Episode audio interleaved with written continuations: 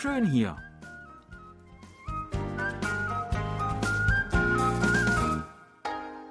Ausflugstipps für Korea mit Jan Dirks.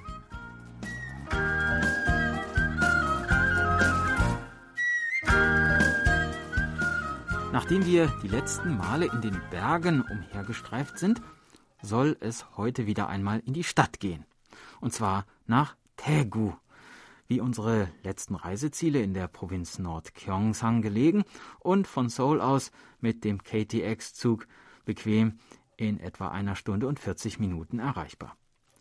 Besonders die Innenstadt der 2,5 Millionen Einwohner Metropole ist interessant.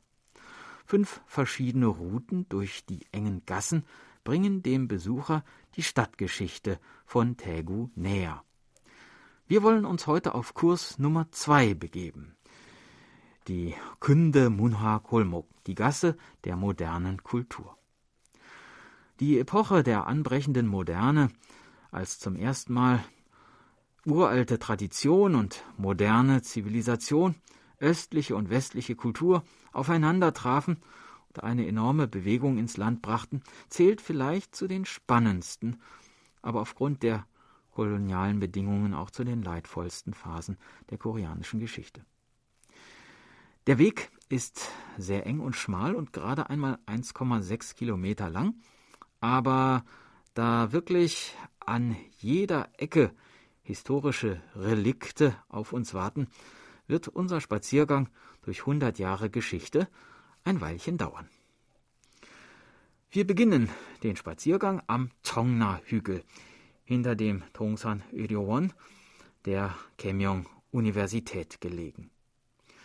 Der Chongna-Hügel, der Hügel der grünen Efeu-Ranken, so sein deutscher Name, auf dem wir uns nun befinden, wird auch in dem berühmten Liebesgedicht Tongmu Sengak, Gedanken an die Mitschülerin, des Dichters Ian Sang besungen, vertont durch den Komponisten Pak Tae-jun. Mein Herz gleicht dem Chongna-Hügel und meine Mitschülerin einer Lilienblüte, heißt es dort. Hier auf dem Chongna-Hügel begann 1890 die christliche Kirche erste Wurzeln zu schlagen. Die Cheil Kyohe, deren Name ganz wörtlich erste Kirche bedeutet, zeugt von dieser Zeit. Und auch die Häuser der amerikanischen Missionare, die damals hier tätig waren, sind noch vollkommen unversehrt erhalten. Die nun mit dichtem Efeu bewachsenen roten Backsteingebäude beherbergen heute verschiedene Museumseinrichtungen. Auch die Apfelbäume, die die Missionare damals gepflanzt haben, stehen noch immer im Hof vor den alten Wohnhäusern.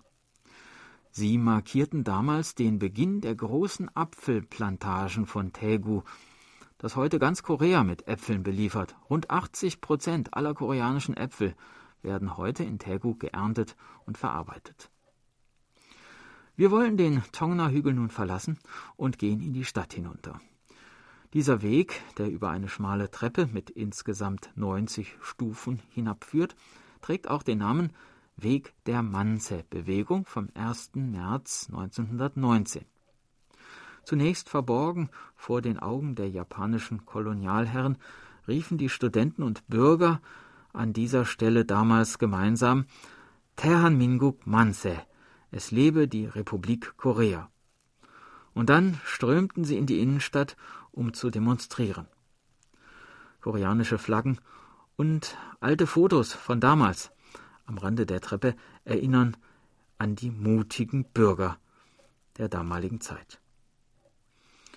Am Fuße der Treppe liegt das Café Serabi, das als Drehort für die Fernsehserie Sarangbi Liebesregen bekannt wurde. Bei einer Tasse Tee und bei stimmungsvoller Hintergrundmusik kann man hier in die Atmosphäre Tegus von vor ein paar Jahrzehnten eintauchen. Gegenüber sieht man die katholische Kirche Kesan Sondang. 1899 wurde sie zunächst im traditionellen Hanok-Stil errichtet. Leider zerstörte ein Brand das alte Gebäude, das anschließend durch einen konventionellen westlichen Backsteinbau ersetzt wurde.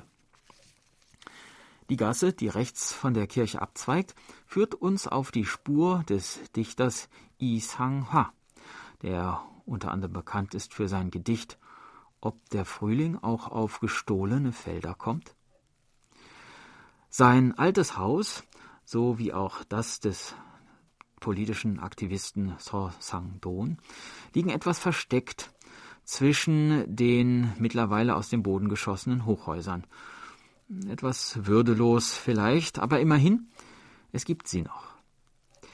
Die Gasse hinter den beiden alten Häusern bringt uns zur Kneipe Pabo Chumak, wo einst der ehemalige Präsident Nomuyon einzukehren pflegte, der 2009 den Freitod wählte und hier als lächelndes Wandgemälde verewigt ist. Nach einem kleinen Makgoli Reiswein geht es weiter ins alte Apothekenviertel von Tegu, das im Jahre 1658 entstand. Wenn man hier durch die Gässchen läuft, kann man Gerüche wahrnehmen, die man vielleicht noch nie in seinem Leben gerochen hat. Düfte der traditionellen koreanischen Medizin liegen hier in der Luft. Wer sich genauer über die alten Heilpraktiken informieren will, dem sei ein Besuch des Yangnyeonshi Museums für orientalische Medizin empfohlen, wo man in einer Geschichtsausstellung etwas über die historischen Hintergründe der orientalischen Medizin erfahren und in einem Erlebniszentrum die Herstellungsverfahren der orientalischen Medizin hautnah erleben kann.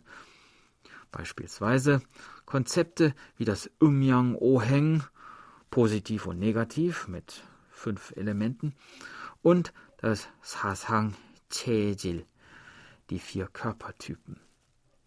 Zusätzlich gibt es vor dem Museum auch einen Akupunkturpfad, auf dem man barfuß laufen kann, sowie ein Fußbad mit medizinischen Kräutern. In Tegu gibt es aber noch mehr zu sehen. Und dem wollen wir uns nächste Woche widmen. Wir würden uns freuen, wenn Sie uns dann wieder begleiten. Tschüss und bis dann, sagt Jan Dirks.